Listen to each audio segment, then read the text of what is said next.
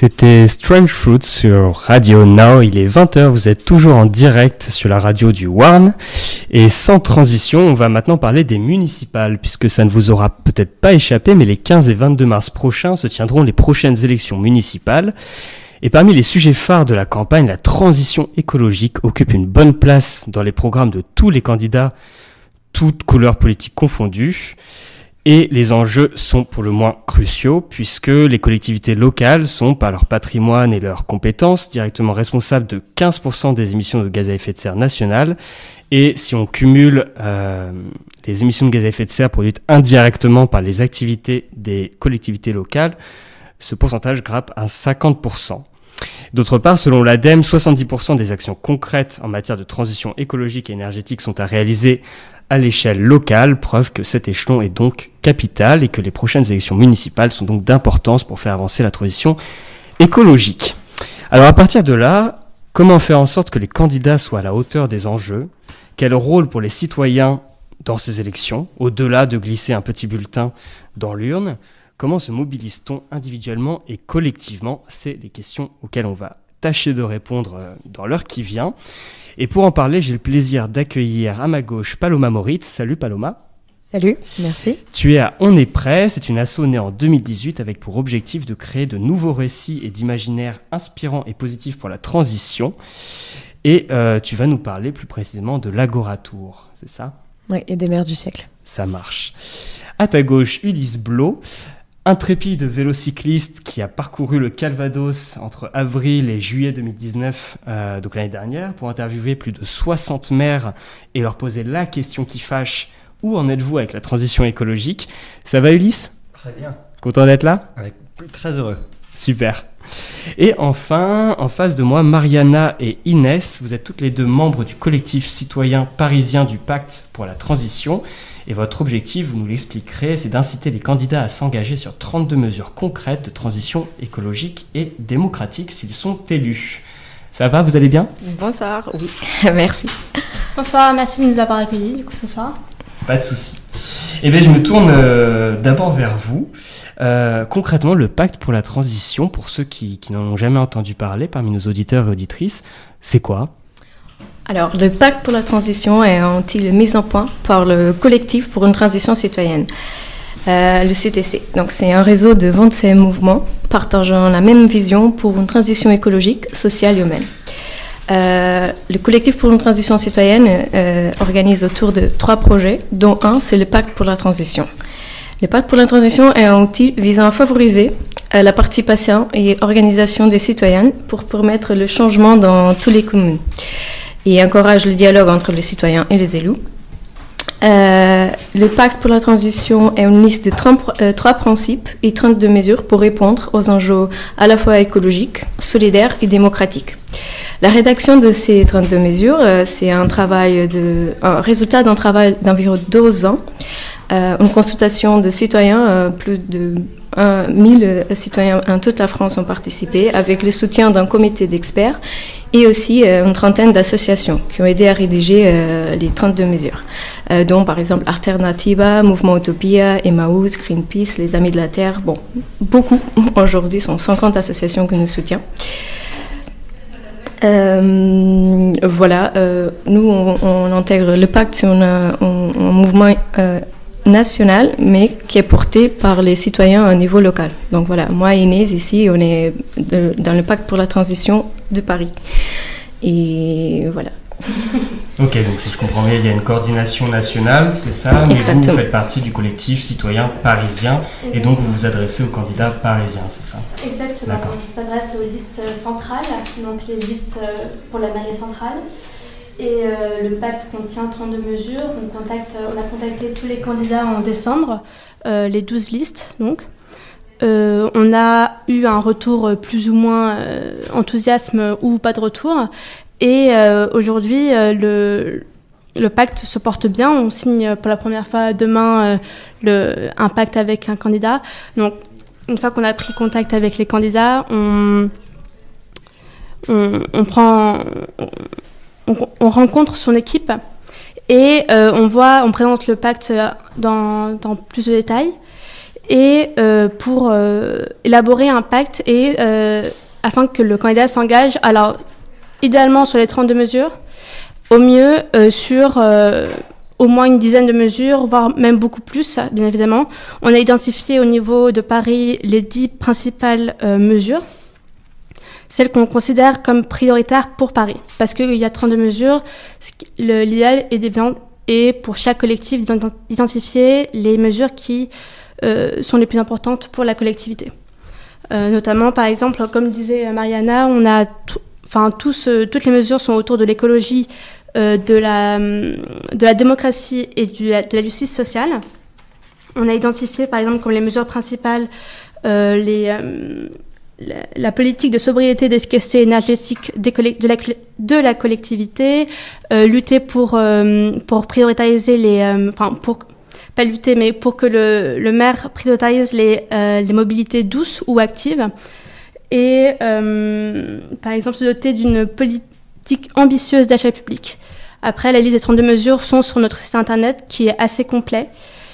Et euh, aujourd'hui, au niveau national, euh, on a une centaine de pactes déjà signés, mais on attend les, les, le plus de, signatures euh, d'ici début mars. il y a 2300 collectifs locaux en France, dont 200 particulièrement actifs. Et, et à Paris, on signe, comme je vous l'ai dit, notre premier pacte demain matin très tôt avec euh, l'équipe de Le Nouveau Paris, donc la, liste de Cédric Villani. On a deux autres signatures euh, cette semaine avec euh, l'écologie pour Paris, donc EELV, et, et Décidons Paris avec LFI. toutes les deux mercredis. On n'a pas encore de date fixée euh, pour, euh, pour Paris en commun, mais on est en bonne discussion avec eux. Euh, puis ensuite, on a eu des, des échanges avec LREM ou, et avec, avec la liste de Rachida Dati. C'est pas aussi avancé que pour les autres. Et on a eu aussi des échanges avec Gaspard Ganzer, la liste de Gaspard Ganzer, mais comme il se désiste, ça ne voilà. ça n'aboutira pas, exactement. Et enfin, on a eu des échanges aussi avec une liste indépendante, la liste Christophe Bercani, mais effectivement, c'est pareil, ça n'aboutit pas pour l'instant. D'accord, merci pour ce rapide état des lieux. Donc, si on comprend bien, une coordination nationale des collectifs locaux, des citoyens qui se montent pour aller faire du pression sur les candidats et leur proposer d'intégrer différentes mesures, au moins 10 sur 32 pour qu'il soit officiellement signataire du pacte. Et pour l'instant, vous avez trois candidats, enfin, vous allez signer cette semaine trois candidats. Euh, trois candidats vont signer euh, trois listes, à, Paris. D'accord, ok. Euh, je me... que, pardon, juste je précise, mais avec Paris en commun, si on est bien avancé, mais bon. D'accord, ok. Pour leur rendre tout à fait justice. Tout à fait. je me tourne vers Paloma, donc dont on est prêt. Euh, tu vas pouvoir nous expliquer euh, brièvement ce qu'est On est prêt, nous rappeler. Euh, ma question juste après sera dans, le cadre de l'appel au maire du siècle, qui est un des projets d'On est prêt. Vous appelez les candidats à, s'engager sur trois axes structurants qui sont l'alimentation biologique moins carnée, locale et équitable, mettre fin au développement des grandes surfaces et donner la priorité aux mobilités actives. Pourquoi ces trois mesures structurantes-là, pourquoi est-ce qu'elles te paraissent les plus prioritaires, les plus efficientes à l'échelon local? Il y a beaucoup de questions. Euh, je vais euh, je vais commencer par euh, par on est prêt. Euh, tu, tu l'as dit dans l'introduction. Euh, je pense que une chose à, à rajouter peut-être, c'est que on est prêt en fait se base vraiment sur la production. Enfin, en tout cas pour le moment de vidéos. et l'idée, c'est vraiment de diffuser massivement des récits inspirants pour transformer la société. il y a eu un an, il y a un an, une première campagne avec pas mal de personnalités très connues et beaucoup de, de youtubeurs pour essayer de d'engager en fait un maximum de gens vers la transition et vers euh, l'action euh, pour, euh, enfin, face à l'urgence écologique. là, en fait, cette année, il y a eu une deuxième campagne qui était une campagne biodiversité où, en fait, l'idée c'était donc on est en 2050 et donc tous ces youtubeurs envoient des espèces de capsules vidéo temporelles à nous aujourd'hui en nous disant voilà ce que vous pouvez faire chaque jour en agissant pour faire en sorte que nous ne retrouvions pas là où on en est, donc c'est-à-dire dans une situation limite un peu post-effondrement, clairement. et donc la, la, fin de la première campagne, c'était la signature en fait, c'était le dernier défi, c'était signer la pétition L'affaire du siècle. Donc je rappelle, c'est la pétition qui avait récolté 2,3 millions de signatures et qui avait pour vocation d'attaquer l'État en justice pour une action contre l'urgence climatique. Et là, du coup, bah, l'idée de cette deuxième campagne, c'était de faire les maires du siècle et donc de lier ça au municipal, d'avoir vraiment quelque chose de beaucoup plus politique en se disant que, en fait, clairement, si on, on, on ne met toutes les responsabilités sur l'échelle individuelle, on ne s'en sortira pas et que on a clairement le temps d'attendre et surtout pas six ans supplémentaires. Euh, donc pourquoi ces trois mesures en particulier? Euh, Donc je rappelle bah, le l'alimentation euh, bio moins carnée euh, et, euh, et, saine dans la restauration collective, euh, le, le, fait d'arrêter euh, bah, le développement des, euh, des, des grands centres commerciaux qui bah, provoquent une artificialisation des, sols et qui tuent aussi au passage les petits commerces et la mobilité douce, c'est simplement parce que déjà ces trois sujets qui touchent au quotidien sont des portes d'entrée en fait vers le pacte de la transition et ces 32 mesures. et bon, c'est vrai que quand on présente 32 mesures d'un coup, c'est un peu plus compliqué, donc d'en avoir trois, c'est voilà c'est une porte d'entrée. Et euh, c'est aussi des sujets dont on peut saisir. Et puis c'est aussi lié à des droits tout simples, c'est-à-dire le droit à euh, euh, avoir un air respirable, une alimentation saine. Enfin, voilà. Et, et aussi, c'est celles qui euh, euh, peuvent être euh, mises en place quand même relativement rapidement et qui peuvent avoir un, enfin, des impacts non négligeables parce que notamment sur les, les grandes surfaces commerciales, enfin voilà, le BTP c'est 39% des émissions de gaz à effet de serre, le béton c'est 8% des émissions de gaz à effet de serre à lui tout seul. les, les actions de extinction rébellion du début de la semaine l'ont encore montré. Donc, donc voilà. Et dans, tu as prononcé le mot magique dans ta présentation, le mot mm -hmm. effondrement. Mm -hmm. euh, Qu'est-ce que tu aurais... Je sais pas si c'est un mot magique, mais... Euh, magique pouvait, pouvant être considéré comme ironique. Mm. Euh, non, ma question était, euh, qu'est-ce que tu réponds à quelqu'un qui te dirait que euh, c'est des enjeux qui dépassent très largement l'échelle municipale et que finalement ce n'est ce, serait pas au maire de, gérer ce genre de choses et que ce serait plus à un échelon national ou international. Qu'est-ce que tu réponds à la rengaine du de toute façon tant qu'on trouve pas d'accord euh, international, euh, faire mumuse dans sa ville, bah, ça ne change rien. Euh, alors déjà, si on réfléchit comme ça, on ne fait pas grand-chose. Et si on attendait, par exemple, qu'il y ait un, euh, par exemple, si on se basait sur l'échec des COP, dans ce cas, on ferait plus rien du tout, hein, parce que clairement, enfin voilà, quand on voit euh, ce qui s'est passé lors de la dernière COP et l'engagement qu'il y a eu, c'est, je crois que c'est euh, des, en gros, c'est 66 pays qui pèsent pour à peu près 8% des émissions de gaz à effet de serre qui se sont engagés. Donc voilà, on, on, peut aussi aller loin si on continue d'attendre. Et justement, comme tu l'as dit dans ta présentation, et c'est ce que dit le dernier rapport du GIEC, c'est qu'en fait, 70% euh, des euh, solutions pour faire face à l'urgence climatique et des leviers qui existent, en fait, se trouvent à l'échelle locale. Donc, il n'y a rien de plus évident que de le faire à l'échelle locale, euh, pour cette raison-là déjà, euh, et aussi donc pour cette question systémique, de dire que si ça commence à exister à l'échelle locale, après, ça, ça, peut faire exemple et ça peut aller de plus en plus loin. Euh, la ville de Grenoble le montre ça, à certains égards. et, et ensuite, je pense que ça permet une réappropriation citoyenne de ces enjeux-là. C'est-à-dire que quand, en tant que citoyen, quand on est dans une anxiété, parce que je pense que pour beaucoup, on est dans une une anxiété face à l'urgence environnementale. Euh, si on se dit qu'à son échelle, on peut faire quelque chose et qu'on a un résultat et un impact qui est directement visible, en fait, à l'échelle d'une ville, euh, ça n'a rien à voir avec euh, le fait de parler d'émissions euh, de gaz à effet de serre à l'échelle internationale qui, paraissent quand même assez euh, abstraites ou pour les gens qui ne, ne le prennent pas, qui ne sont pas les premiers à vivre enfin cet impact-là, parce que est, on, nous ne sommes pas dans les pays les plus défavorisés qui vivent de plein fouet le changement climatique je me faisais un peu l'avocat du diable en, non, en sais, posant cette, cette, question, mais ça, ça me fait aussi une, une transition rêvée. Enfin, vous ne l'avez pas vu, mais elle m'a frappé. Hein, mais euh, ça me faisait une transition rêvée vers euh, Ulysse. Donc, euh, pour rappel, entre, entre avril et juillet 2019, tu as sillonné le Calvados et interrogé plus d'une soixantaine de maires sur où est-ce qu'ils en étaient dans leur euh, transition écologique pour, euh, pour leur commune. Euh, tu as sillonné tout cela à vélo et tu as été logé chez l'habitant à chaque fois. Euh, déjà bravo pour cela. Ma question toute simple, euh, puisque tu as sorti une étude qui, ré, qui, qui, qui, résume un petit peu ton investigation au Calvados, ils en sont où dans leur transition écologique? Très bonne question. Alors, je ne les ai pas forcément interrogés sur où est-ce qu'ils en étaient en termes de transition écologique, parce que c'est un mot politique qui fait peur. Et donc, euh, l'idée, c'était pas de les juger sur est-ce qu'ils étaient gentils ou méchants. La question, c'était vraiment de comprendre concrètement qu'est-ce qui se passe sur le terrain. dans nos communes. Et donc mes questions étaient très concrètes. C'était d'où vient, comment sont gérées les ressources et comment sont impliqués les citoyens dans la vie de la commune. Euh, donc par exemple, voilà, d'où vient l'eau potable qui sort du robinet?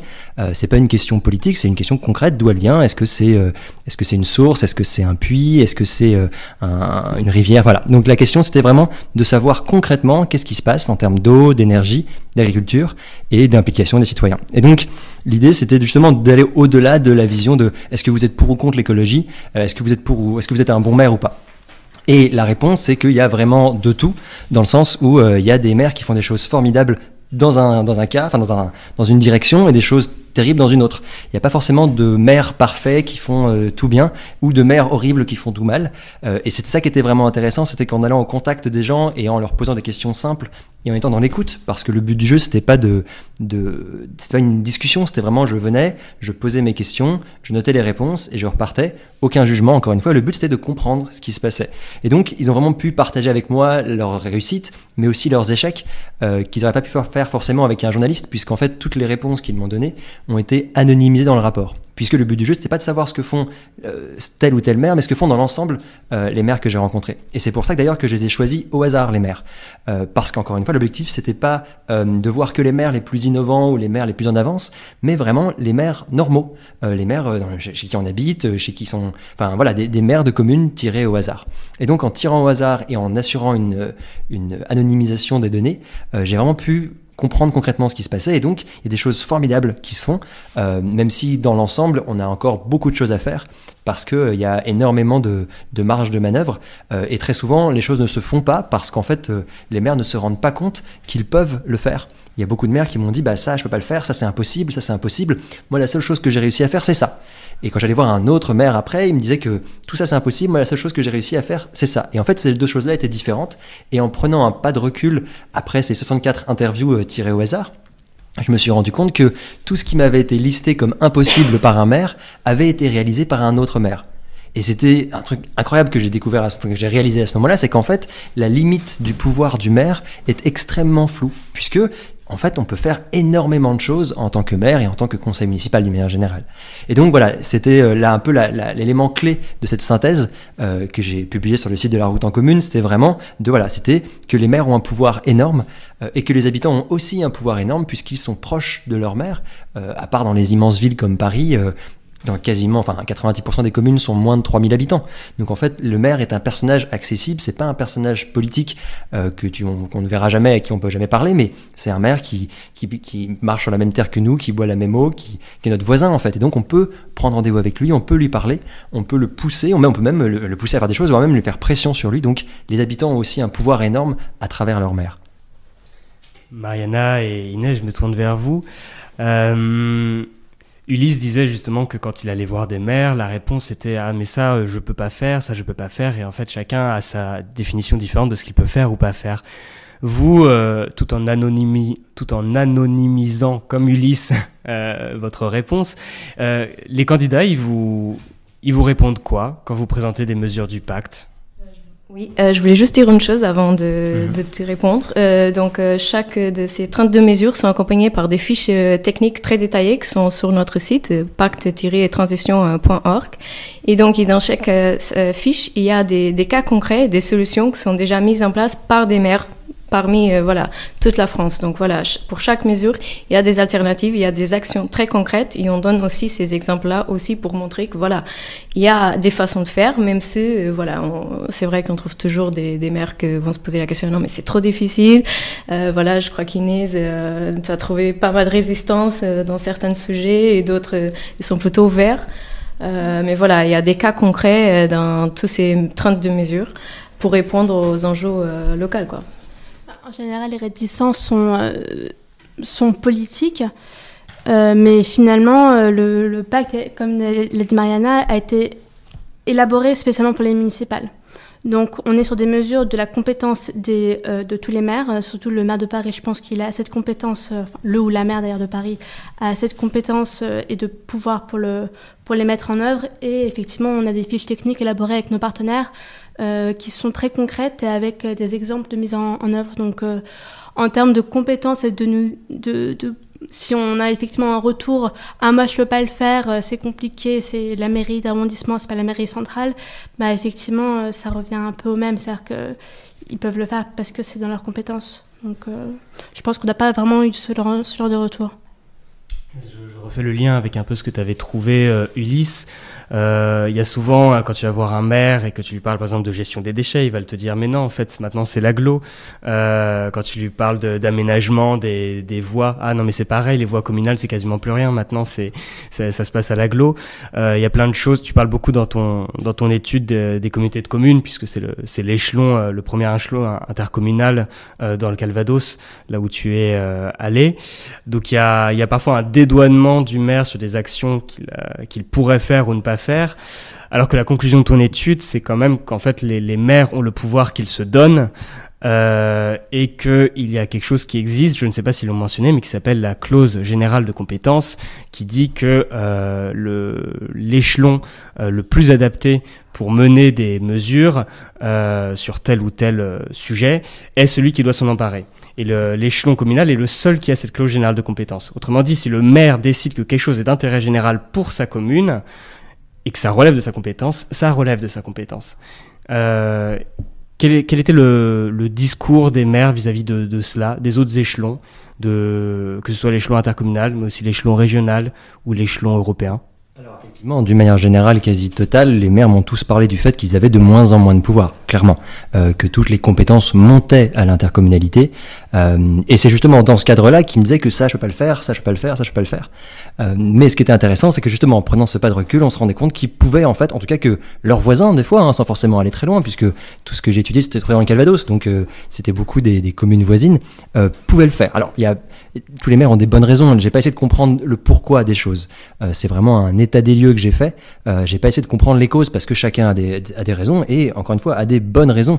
On n'est pas là pour juger pourquoi ils agissent ou ils agissent pas. Mais effectivement, il y a les, maires ont l'impression d'avoir de moins en moins de pouvoir. Mais en même temps, j'ai aussi rencontré euh, des présidents d'intercommunalité qui donc sont des maires aussi. Euh, et il y en a un qui me disait que les maires aujourd'hui, ils ont les petits maires, comme on les appelle, les maires de petites communes, ont un pouvoir immense parce que euh, quand on est une énorme ville, on a un nombre de conseillers présents à l'intercommunalité en fonction du nombre d'habitants, mais quand on a une toute petite commune, on a quand même une voix minimum. Et donc, si les maires de petites communes décident de travailler ensemble, entre guillemets, contre la grosse ville ou les grosses villes de l'intercommunalité, ils ont largement de quoi dépasser le nombre de voix. Donc, c'était un, un président interco qui me disait ça, qui me disait qu'en fait, euh, le jour où les, maires de petites communes réaliseront qu'ils ont énormément de pouvoir, euh, eh ben, ils auront le pouvoir, en fait, parce que très souvent, on, on ne l'a que quand on découvre qu'en fait on l'a et puis depuis longtemps. Euh, donc oui, il y a un réel pouvoir par rapport en tout cas à l'intercommunalité. Après effectivement il y a l'échelle du département, mais qui est de moins en moins forte. La région avec lesquelles les intercommunalités ont eu un lien, mais très peu de communes. Et puis l'État et l'Europe où là il y a vraiment beaucoup beaucoup moins de liens, surtout avec l'Europe. Euh, mais effectivement toutes ces à toutes ces strates là, euh, les communes ont l'impression de perdre leur pouvoir. Mais c'est surtout par rapport à l'intercommunalité parce que c'est une couche entre guillemets qui a été rajoutée et qui a pour but, qui avait, enfin, qui a pour but de rassembler et de d'unir les communes pour les rendre plus fortes. Et ce qui était sûrement l'idée à la base est, est, très bonne. Et même au début, quand elles étaient des petites intercommunalités, ça allait bien puisque les maires travaillaient ensemble, ils mutualisaient leurs moyens. Mais euh, avec une loi récente, les, les intercommunalités ont dû fusionner et donc les maires se sont retrouvés à être 60 euh, ou 90 dans, dans une seule intercommunalité. Et là, c'est beaucoup plus compliqué parce que quand on est 20 autour d'une table, on peut parler. Quand on est 60, c'est beaucoup plus compliqué. Ulysse. Tu, à la fin de ton, de ton étude, tu disais euh, donc que les, que les maires ont le pouvoir qu'ils se donnent et aussi que les habitants ont le pouvoir qu'ils se donnent. Je me retourne vers toi, Paloma, euh, sur le versant citoyen maintenant. Avec On est prêt, donc vous avez lancé cet appel au, au maire du siècle, euh, mais vous avez donc aussi un second projet, l'Agora Tour. Est-ce que tu peux nous en dire plus et quelle place pour le citoyen dans la transition écologique? Euh, alors, pour, euh, je vais essayer de faire ça court, euh, mais euh, en fait, en gros, euh, on est prêt à mettre en place un dispositif pour couvrir la Convention citoyenne pour le climat.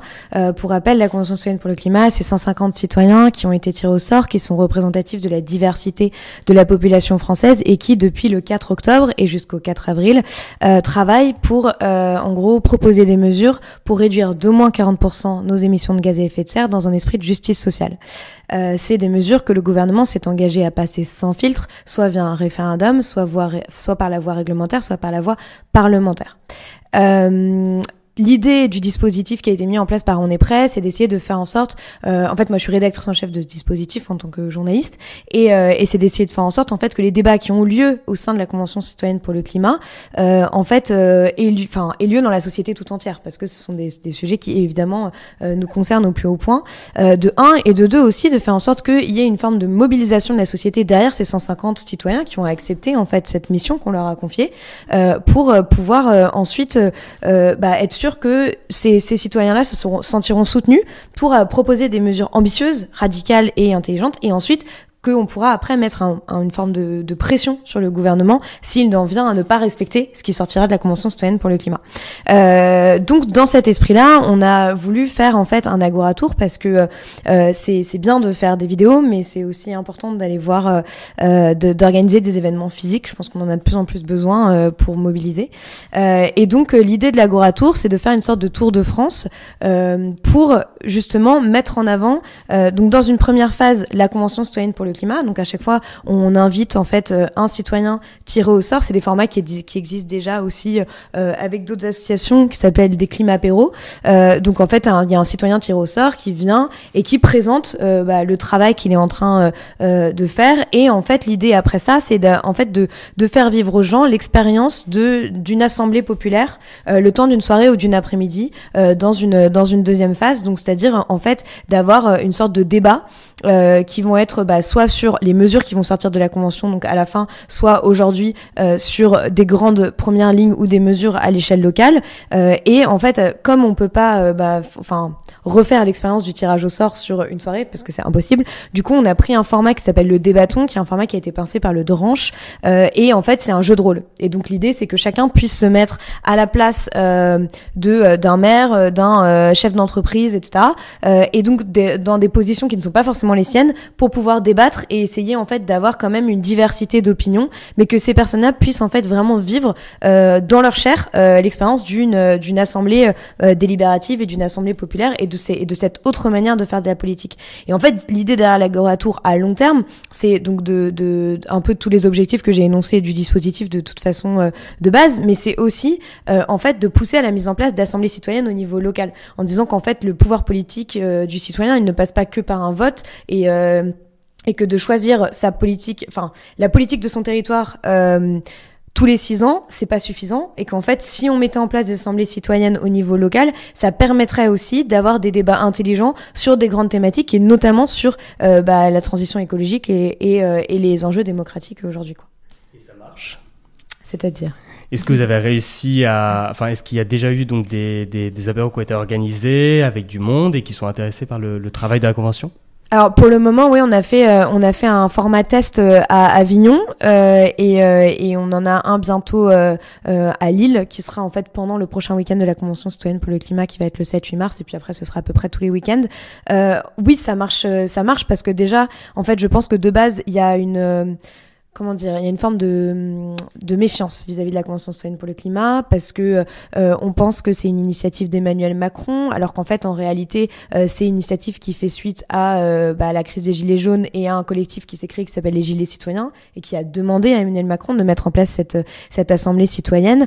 Et ensuite, je pense que de toute façon, en général, quand on parle de démocratie, pour la plupart des gens, c'est pas très sexy. Donc, ça ne les intéresse pas plus que ça. Et dès qu'on entend tirage au sort, etc., on se dit, oulala, non, je vais je vais pas me pencher dessus. Et donc, euh, déjà, ça permet aussi de, euh, bah, en fait, d'expliquer un peu tout ça et d'avoir un lien euh, très fort entre bah, ces 150 citoyens tirés au sort et le reste de la population, parce que quand on a une personne qui vit l'expérience et qui, bah, chaque week-end, enfin, un week-end toutes les trois semaines, va au Conseil économique, social et environnemental et qui raconte l'expérience qu'il peut qu'il est en train de vivre, les questions qui se posent aussi, hein, parce que l'objectif de ces formats-là, c'est aussi d'avoir des échanges avec avec les citoyens et, et et que les citoyens puissent poser n'importe quelle question aux citoyens tirés au sort. Et après, le format débat euh, et, enfin en tout cas les, les, retours qu'on a eu pour le moment étaient euh, étaient très très enthousiastes parce que c'est des expériences en fait qu'on n'a pas l'habitude d'avoir. La, démocratie n'est pas si présente que ça dans nos vies malheureusement aujourd'hui.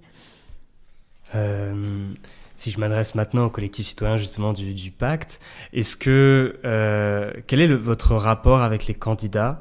C'est-à-dire que pour creuser un peu ce que dit Paloma, en tant que citoyenne, euh, comment est reconnu votre pouvoir politique auprès des, candidats, de faire pression sur eux, dans le bon sens du terme, de juste leur dire euh, voilà les mesures du pacte, comment vous pourrez vous en emparer et comment on pourra travailler ensemble une fois élu Alors, euh, on peut dire qu'on a un retour plutôt positif, c'est-à-dire on est un collectif et pas une association. Et donc je crois qu'ils sont assez contents de voir un collectif indépendant à partisans like qui est vraiment engagé, donc des citoyens qui, ont, qui vont faire que veulent faire euh, la transformation dans les communes. Et après, chaque fois qu'on on, on, on se réunit avec eux, et on propose s'engager à 10 mesures, pour chaque mesure, il y a aussi trois niveaux d'engagement différents. Donc, il y a le plus basique, entre guillemets, s'ils n'ont pas encore fait euh, quelque chose, par exemple, pour euh, une alimentation biologique dans la restauration collective. Il y a des arrondissements qui ont déjà au moins 50% de bio local, euh, un, repas végétarien par semaine. Et donc, voilà, pour les communes qui sont déjà dans un niveau OK, on propose toujours d'aller un peu plus loin. Donc, verrez voir le niveau 2 au 3. Et donc, voilà, le 3 toujours un peu plus ambitieux. Et donc, l'idée, c'est aussi, à chaque mesure qui s'engage, il s'engage aussi à un niveau. Il faut pas s'engager à un truc qui est déjà fait, bien sûr. On dit, bon, mais vous êtes déjà là, allez un peu plus loin, ou au moins euh, faire l'engagement de soutenir ce niveau, et pas de venir, voilà, venir en arrière. Euh, et donc la question c'était... quel rapport euh, ils entretiennent avec vous, mais en, en termes... Euh, est-ce qu'ils sont à l'écoute? Est-ce que ça leur semble un peu déroutant que des citoyens viennent toquer à la porte et disent il faut que vous mettiez ça dans votre programme euh, Est-ce qu'ils sont sur leur piédestal ou est-ce que peut-être parce qu'ils sont en campagne électorale, ils sont d'un coup beaucoup plus enclins à écouter? Quel est votre rapport en fait avec les candidats? Euh, bah, Très positif. Vraiment, euh, c'est-à-dire que je pense que c'est quelque chose que là on vient à eux. C'est-à-dire que c'est quand même, ils sont pas venus nous chercher, on vient les voir. Euh, pour ceux qui nous ont répondu, bien évidemment, hein, parce que je me prononce pas pour ceux qui ne nous ont pas répondu, euh, mais c'est toujours très positif. C'est-à-dire que le programme, enfin les, les, mesures, je pense qu'on a, on a un pacte qui a été euh, très bien élaboré et euh, une fois que effectivement euh, ils les ont devant eux, euh, ils font une certaine sélection, mais on a une, des réponses très positives et, des retours, et de bonnes relations avec les, les membres des équipes visées. Donc euh, moi je pense que c'est quelque chose que on n'a pas de problème euh, de réticence vis-à-vis des candidats, à part sur certaines mesures, parce qu'effectivement ça dépend aussi de la, la politique euh, du candidat. Mais, mais je pense que c'est globalement positif. Oui, je crois que c'est aussi important de dire que quelque chose de très important dans le pacte pour la transition, c'est c'est pas la préparation jusqu'au municipal, c'est un suivi après ça. Donc quand on présente les, les mesures et quand ils s'engagent, ils sont aussi informés euh, ok, c'est très bien, c'est pas juste un, un, coup de com ou de marketing, on va faire un suivi. Et donc c'est là aussi qu'on travaille avec notre partenaire les associations parce que pendant tout le mandat, l'idée c'est de faire cette suivi, de voir s'ils sont vraiment alignés avec ce qu'ils ont promis, entre guillemets. Euh, et donc l'idée, c'est aussi nous, en tant que membres de collectif, être attentifs à ça. Et euh, dès qu'on remarque, par exemple, une décision que va contre, donc une liste qui s'est engagée dans une mesure et qu'après prendre une décision complètement contradictoire, l'idée, c'est d'ouvrir le dialogue et de dire, bon, voilà, qu'est-ce que ça a passé? Donc solliciter, par exemple, une réunion. Euh, et ramener aussi, euh, par exemple, le, partenaire euh, de la mesure 7 sur euh, l'alimentation biologique, c'était le réseau Cocagne et le réseau des AMAP. Et donc, l'idée, c'est aussi de ramener les experts et d'essayer de faire ces dialogues. Et nous, experts, et voilà, nous, en tant que membres de collectif, on est vraiment des bénévoles, on n'est pas experts de ce sujet, on est plutôt, voilà, attirés. on veut participer dans la transformation. Mais, en gros, l'idée, c'est de vraiment faire cet dialogue constructif après les élections aussi. Mmh. Je me retourne vers toi, Ulysse, euh, sur, le, sur justement cette, euh, ce, ce, dialogue entre élus et citoyens. Euh, en général, quand on va voir des élus, ils nous disent de toute façon les habitants ne veulent pas s'impliquer, et quand on va voir des habitants, ils nous disent de toute façon les élus ne nous demandent pas notre avis. Euh, toi, tu as constaté quoi sur le terrain par rapport à un peu ce, ce cliché? Est-ce que finalement ils se, ils se retrouvent plutôt bien, ou est-ce qu'il y a un dialogue, une implication? Déjà, les, les maires, ils m'ont reçu. C'était déjà une surprise. Euh, parce que je ne suis personne. Je suis venu en tant que citoyen. Euh, c'est une étude qui est auto-organisée, réalisée sur fonds propres. Euh, à vélo. Euh, enfin, vraiment, voilà, c'était vraiment indépendant et donc ils n'avaient pas de raison de me répondre plus qu'à un autre habitant. en plus, je suis pas du tout du Calvados. Enfin, moi, je suis parisien. J'ai absolument aucun lien avec le Calvados. Donc, c'était vraiment un, un, étranger qui venait et qui demandait un rendez-vous. Et j'ai eu des rendez-vous avec aussi bien le maire de Périgny, 58 habitants, que le maire de Caen, 100 000. voilà. Donc déjà, j'ai été très surpris de voir que les maires se rendent accessibles Parce qu'en plus, ils m'ont dédié une heure de leur temps de travail le jour où je passais dans leur commune. Parce que toutes les communes étaient les unes après les autres. C'était un maire par jour pendant trois mois. Donc il fallait qu'ils se rendent disponibles le jour où je passais. Donc déjà, ils ont joué le jeu et ça, c'est vraiment impressionnant. Euh, donc, qui donne un petit message en termes d'accessibilité des maires. Euh, voilà. D'autre part, effectivement, les maires me disaient, enfin les, habitants me disaient, bah non, on, attend que le, maire il agisse parce que euh, parce qu'en fait nous on peut rien faire. Euh, et quand j'allais voir le maire, il me disait, bah moi j'attends que les habitants me demandent des choses parce que sinon euh, sinon je peux rien faire. Et effectivement, quand les habitants demandent des choses au maire, ça lui donne aussi une légitimité pour pouvoir lui agir et aussi faire pression sur les étapes, sur les échelons au-dessus parce qu'ils peuvent dire, bah voilà, moi, tous les jours, il y a un habitant différent qui vient me voir parce qu'il aimerait qu'il y ait une cantine bio ou qui est pas forcément bio, mais une cantine de produits locaux, parce que le bio, voilà, mais déjà juste une cantine de produits locaux qui fait vivre euh, des agriculteurs locaux. Euh, et si chaque jour il y a un habitant qui vient le voir en lui posant cette question-là, en disant quand est-ce que vous mettez ça en place, quand est-ce que vous mettez ça en place, il a une pression déjà, et en plus il a de quoi aller voir les étages supérieurs en disant bah là il faut faire quelque chose parce que faut les calmer, donc ou leur filer une cantine de, produits locaux. Donc en fait euh, il y a cette sensation-là que effectivement les maires ont besoin de légitimité pour pouvoir agir, et cette légitimité-là ne peut venir que des habitants. Et euh, je, en fait, euh, en lisant ton étude, j'avais plutôt ressorti peut-être la l'impression inverse euh, sur le fait que les, les, maires déploraient quand même beaucoup le manque d'implication de, leur, euh, de leurs habitants, non? Tout à fait, et, d'ailleurs ils légitiment entre guillemets leur inaction par cette absence d'implication. Et, euh, et ils, ils m'exprimaient qu'il y avait de moins en moins de gens qui s'impliquaient, qu'effectivement il y avait pour tenir un stand à la fête du village ça va, mais pour s'impliquer longtemps dans une association c'est très difficile et encore même plus difficile pour être conseiller municipal parce que ça demande vraiment une application. Donc oui, les, les maires déplorent un manque d'implication des habitants, mais ça c'est parce que j'ai rencontré des maires. Mmh. si jamais j'avais rencontré, enfin j'ai rencontré aussi les habitants habitants, puisque je dormais chez eux, euh, des gens que je rencontrais le matin même, hein, qui me proposaient de leur propre chef de m'héberger. Euh, donc effectivement, ils ressentent qu'il y a un manque d'implication, mais est-ce que c'est parce que les habitants veulent s'impliquer moins, ou juste parce que les maires laissent moins de place aux habitants pour qu'ils s'impliquent? Encore une fois, la raison, j'ai pas essayé de trouver, puisque moi, ce que j'étais, ce que je cherchais à faire, c'est faire un état des lieux de la situation pour justement ne pas rentrer dans l'aspect politique ou de, faute et de qui, voilà. C'est juste que voilà ce qui est, ou ce que j'ai vu en tout cas. Ok. Paloma, justement sur euh, peut-être sur ces ressorts de l'implication habitante, on est prêt, joue beaucoup sur euh, l'idée de qu'il faut fabriquer de nouveaux récits, un nouvel imaginaire qui soit qui parle aux gens, notamment via les vidéos, et qui leur donne envie de s'impliquer. C'est quoi les ressorts justement de l'implication euh, citoyenne aujourd'hui, selon toi? Comment on met les gens en mouvement en dehors du jeu politique de élire des gens écolos, en gros, pour les porter au pouvoir, pour qu'ils s'impliquent eux individuellement ou collectivement? Hmm. euh, je pense que la question, euh, enfin en fait c'est toujours un arbitrage quand on doit s'engager sur euh, sur quelque chose.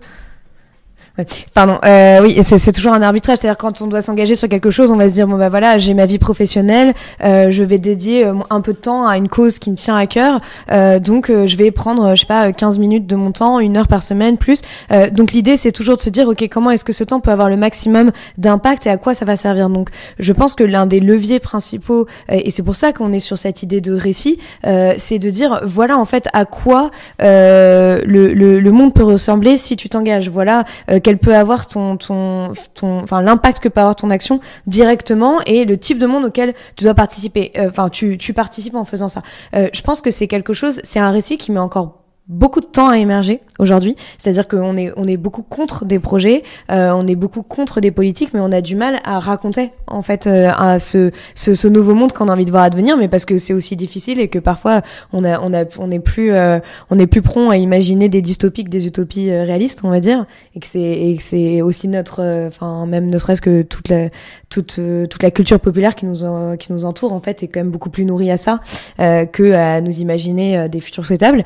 Euh, euh, donc euh, pour moi c'est ça, c'est vraiment de donner à voir, bah voilà, enfin voilà le type de ville dans laquelle tu pourrais vivre euh, si tu t'engageais. Donc par exemple, bah voilà à quoi pourrait ressembler ton centre-ville si les petits commerces revenaient, si il y avait plus de pistes cyclables et donc moins de pollution, s'il y avait plus de nature dans la ville de façon générale, et, donc forcément là à ce moment-là les gens signent en disant bah oui moi c'est enfin personne ne va dire ah oui non mais en fait euh, moi je préfère rester comme on est euh, continuer à bétonner euh, je veux respirer un air un air pollué enfin mais mais c'est simplement de, de, de, donner à voir très concrètement ce que ça changerait en fait ce que cette implication changerait.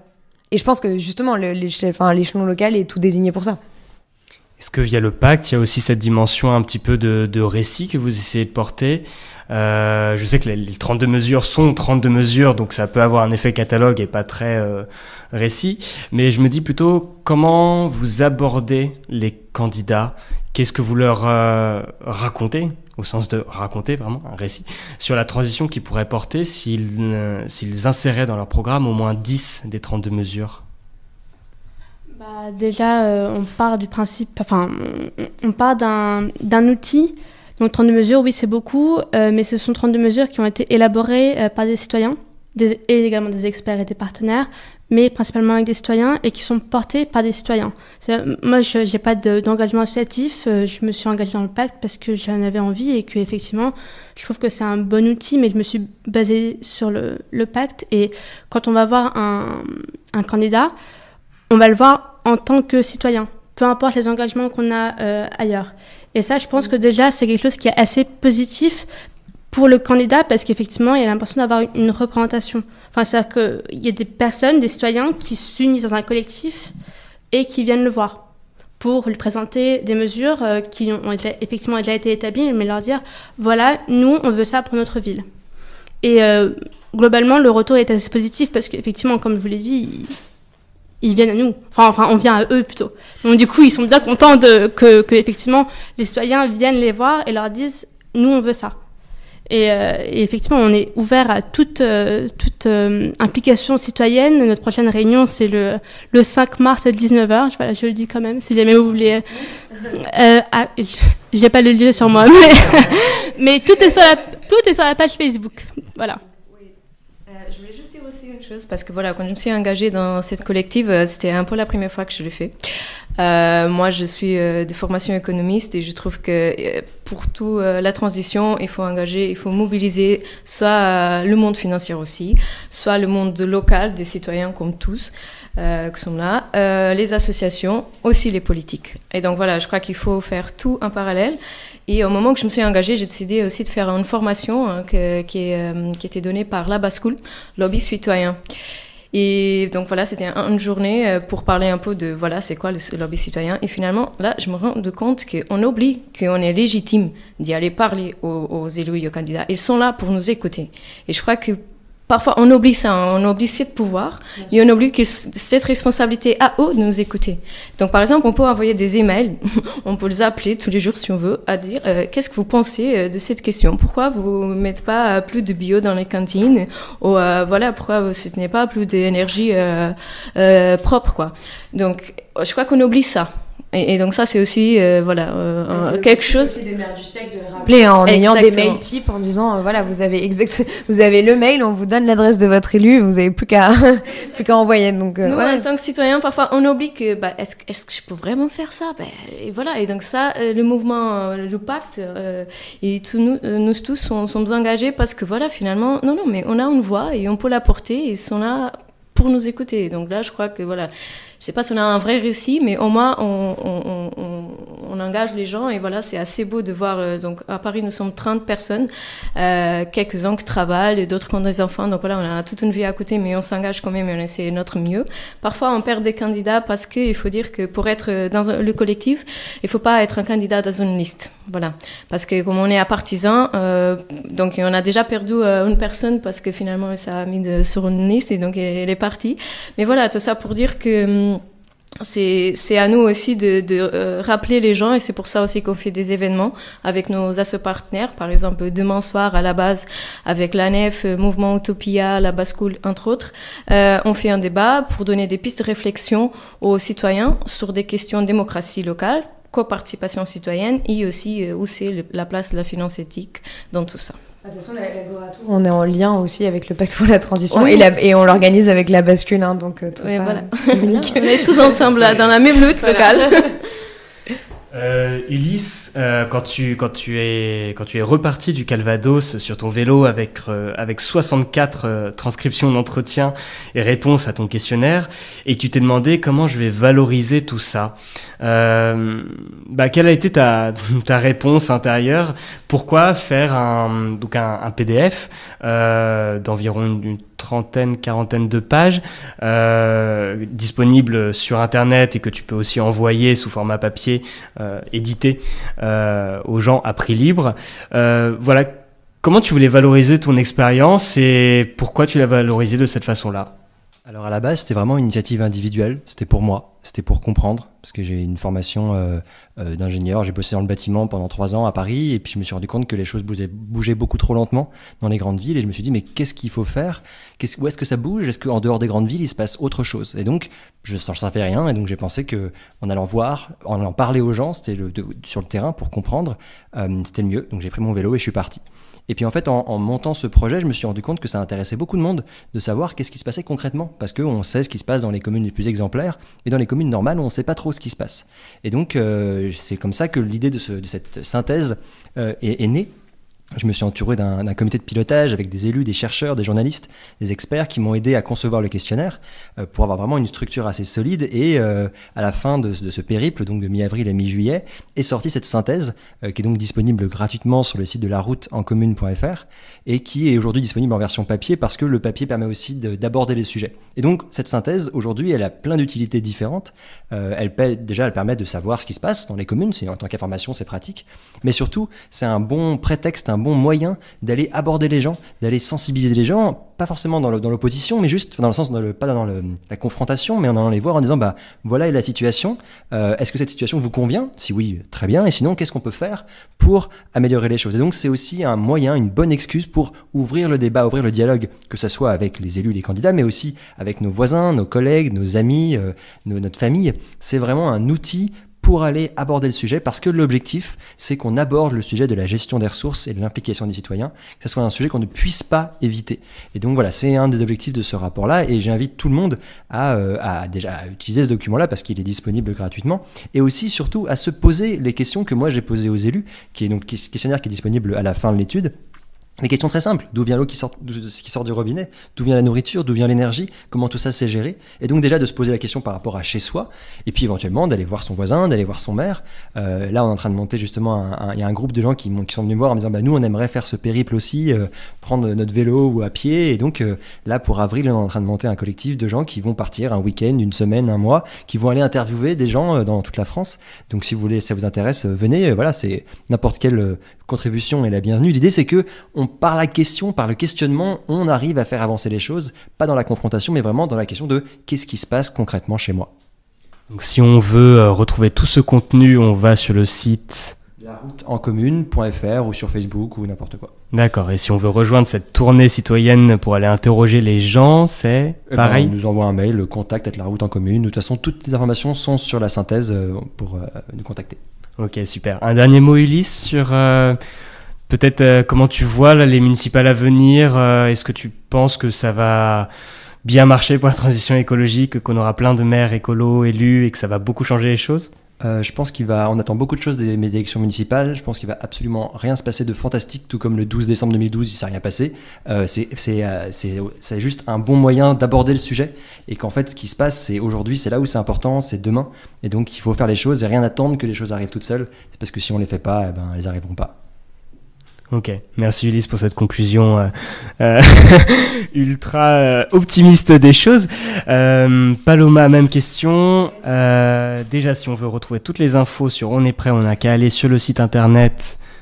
site internet, réseaux sociaux, on est prêt, Instagram, Facebook. Et pour voir le dispositif qui couvre la Convention citoyenne pour le climat, c'est Citoyen Reporter sur Instagram. D'accord, donc sur l'Agoratour, c'est ça?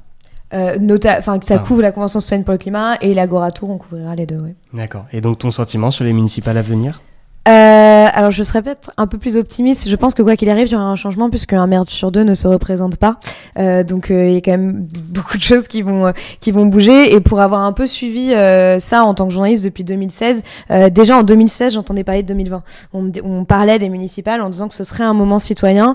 moi je vois, j'observe le, le, fait qu'il y a de plus en plus de listes citoyennes participatives qui défendent aussi les enjeux démocratiques, les enjeux écologiques. donc je pense que voilà, ce sera intéressant aussi de voir au vu des résultats, euh, à quel, enfin voilà, de prendre un peu le pouls de l'essor de ça.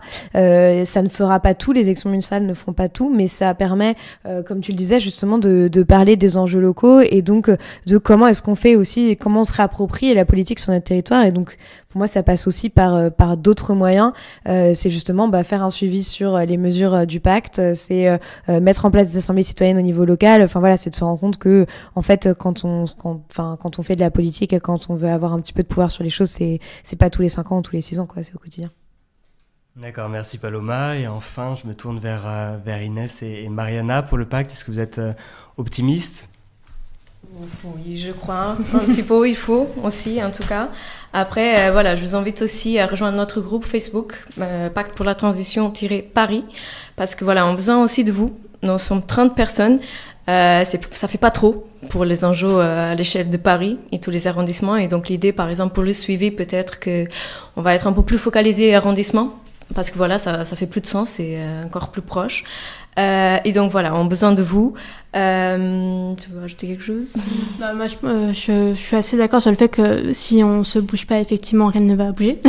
mais, mais oui, assez, assez optimiste. Je pense que effectivement, les les municipales, c'est deux dates. Enfin, c'est un, vote, enfin deux votes par, par, par par personne.